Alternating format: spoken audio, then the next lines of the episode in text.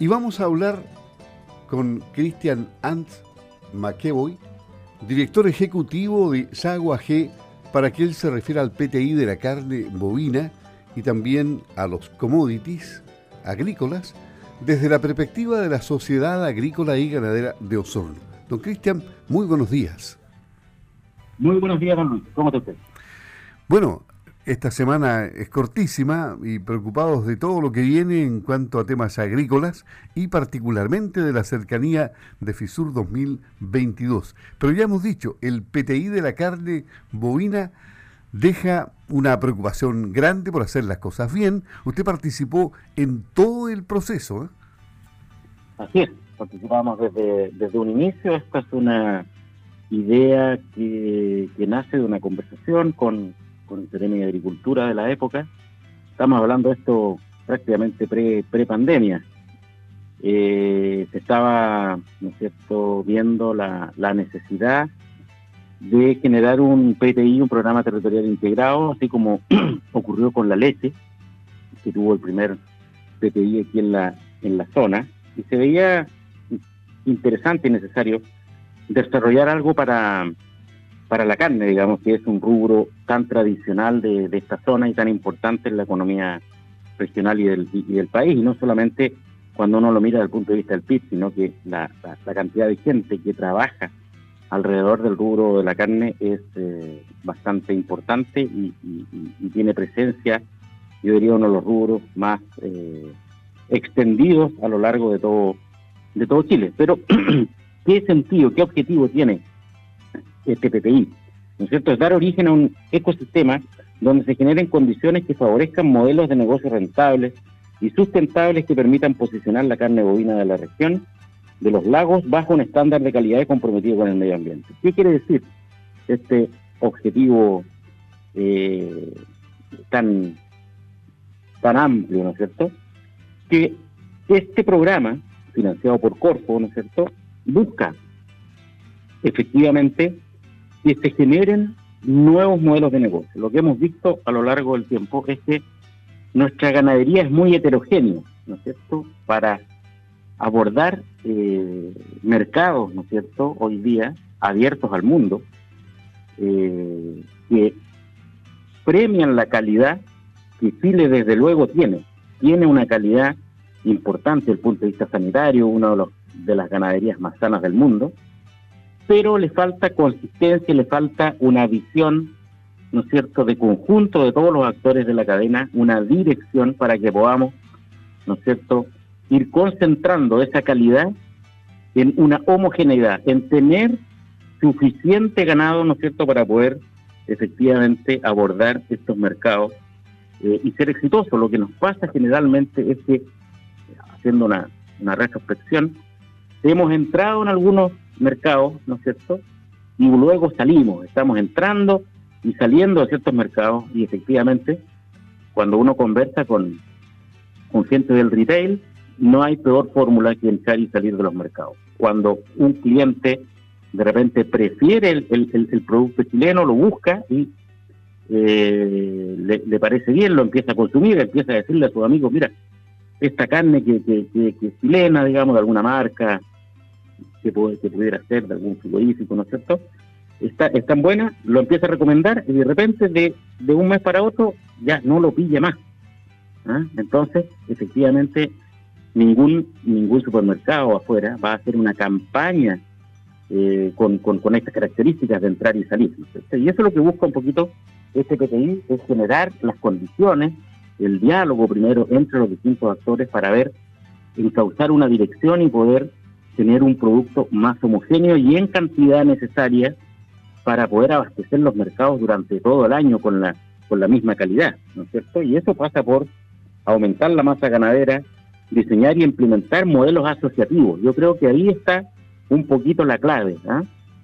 Hemos visto cómo el modelo asociativo en la leche ha dado grandes frutos, por ejemplo, como Colún, ¿no es cierto? Que todos sabemos ya, lo hemos dicho hasta el cansancio, ha sido el, gran motor en esta última década y quizás un poquito más de la industria láctea. Y así como también eh, Sago estuvo comprometido en, y, sigue comprometido, digamos, con la cooperativa Campo Australes, ¿no es cierto? Esta cooperativa que eh, hoy día reúne a más de 50 productores con 400 millones de litros ahí, eh, que, eh, efectivamente sigue los pasos del cooperativismo hacia el desarrollo del sector y, ¿por qué no? Usar esta, esta, forma de asociatividad para la ganadería en pos de hacer crecer una masa pero con cierto sentido, no tan variopinta como tenemos hoy día, y esto a su vez permita tener el volumen y la calidad necesaria, ¿no cierto?, para eh, enfrentar los mercados de, exportación que nos ofrecen, por un lado, buenos precios, pero necesitan consistencia, necesitan que se estén abasteciendo con la misma calidad regularmente todo, todo el año. También identificar las oportunidades de mercado que permitan aumentar el consumo de carne de la región de los lagos. Específicamente este es un PTI de la región de los lagos que también busca una mirada hacia Chile, hacia de qué manera podemos reflejar nuestra calidad, este famoso novillo de Osorno, ¿ah? que está en el inconsciente de, de todos los chilenos, poder retomar un poquito esta idea de que se conciba Osorno también como un lugar de calidad de carne y se prefiera esta carne, digamos, eh, en, el país a través del desarrollo de, carnicerías, ¿no es cierto? Desarrollar marcas ¿ah? que, eh, prestigien, digamos, nuestra gran labor ganadera que hacemos en, en, esta, en esta zona. Y por último, potenciar la competitividad de la cadena comercial minorista comprometida con la oferta de carne de calidad proveniente de la región de los lagos potenciando el posicionamiento de la región, como lo decía anteriormente. Estos son algunos objetivos específicos, digamos, de, este PTI que busca, haciendo un resumen, potenciar nuestra ganadería, ¿no es cierto?, dándole un sentido, una orientación que nos ayude a tener una oferta más homogénea, digamos, y de alta calidad, que es algo que tenemos que trabajar. Eso sería con respecto al PTI. Interesante además que esté una mm, integrante de SAGO, una mujer integrante de SAGO, al frente del PTI. ¿eh? Absolutamente, este es un, un, tema, lo, lo, hemos venido trabajando dentro de SAGO con la directora Karen Wunderlich y efectivamente el, el, día que se hizo ya este lanzamiento del PTI, ella fue postulada, digamos, y con, con gran apoyo del resto de los participantes para presidir este este PTI, ¿no es cierto? Lo cual es un, gran orgullo para, para Sago. Y pasando al tema de los commodities agrícolas, ¿cómo va este asunto a nivel nacional e internacional? A ver, esta es una preocupación permanente de, de Sago de, informar, ¿no es cierto?, cómo se van moviendo algunas variables importantes y una de ellas es el precio de los distintos productos, tanto como insumos como, como productos agrícolas. Y efectivamente, partiendo con con el tema lácteo, haciendo un comentario de estos últimos dos meses, vimos septiembre cómo tuvimos en, este remate eh, referencial de Fonterra eh, dos eh, remates importantes con precios al alza. Veníamos de una racha de precios a la baja bastante larga, ¿no es cierto?, dentro del periodo, y tuvimos un veranito de San Juan importante, pero nuevamente octubre nos dejó con, con tres bajas consecutivas en los precios. Entonces eso preocupa un poquito, si bien es cierto todavía siguen precios bastante importantes en el, en concierto internacional, pero preocupa un poco esta variable ya que el mundo empieza a entrar en algún proceso que pudiera ser eh, de menor crecimiento. China ya varias cifras han salido, digamos, de que no va a crecer con, con cifras cercanas a los dos dígitos, sino que más bien cifras bajo el 5% hacia abajo, cosa que no se veía hace harto tiempo, y China tira los mercados agrícolas de manera importante. Es por eso que, que, la leche yo creo que ha mostrado un poquito de debilidad, a pesar de que en Chile todavía hay eh, buenos indicadores, digamos, y hay un espacio, yo creo, para eh, que se mantengan e incluso puedan subir un poco los precios a, a productor, pero hay una llamada de alerta en el mercado internacional de que hay un debilitamiento, producto también de que eh, Europa también está con bastante serios, serios problemas. Y Chile, bueno, el, el tema acá hay un deterioro importante económicamente que incluso se, se prevé se refleje el, el, 2023. Las cifras lo indican. Vamos a ser uno de los pocos países que va a tener eh, un PIB eh, negativo, ¿no es cierto? Un decrecimiento.